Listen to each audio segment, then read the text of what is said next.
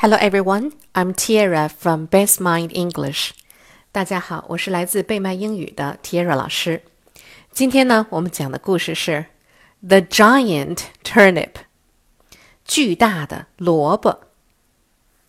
One day, a poor farmer wanted to plant a vegetable garden. He liked turnips, but his wife and children did not. His wife liked peas, his son liked beans, his daughter liked carrots. So they played a game of cards to find a winner. The farmer won. The farmer planted a turnip. He watered it every day. The turnip became very big. At the end of the summer, it was time to pull the turnip out of the soil. The farmer pulled and pulled, but the turnip was so big that it would not come out. His wife and son came to help him, but the turnip would not come out. Finally, the little girl came out to help.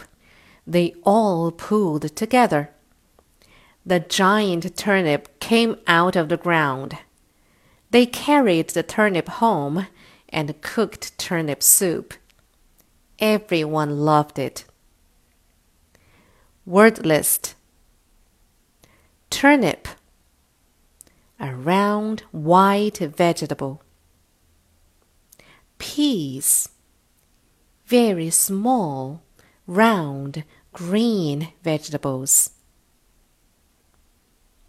soil, dirt for growing vegetables.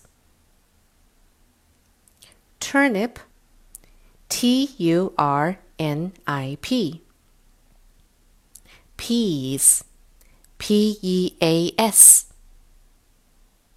Soil, S O I L.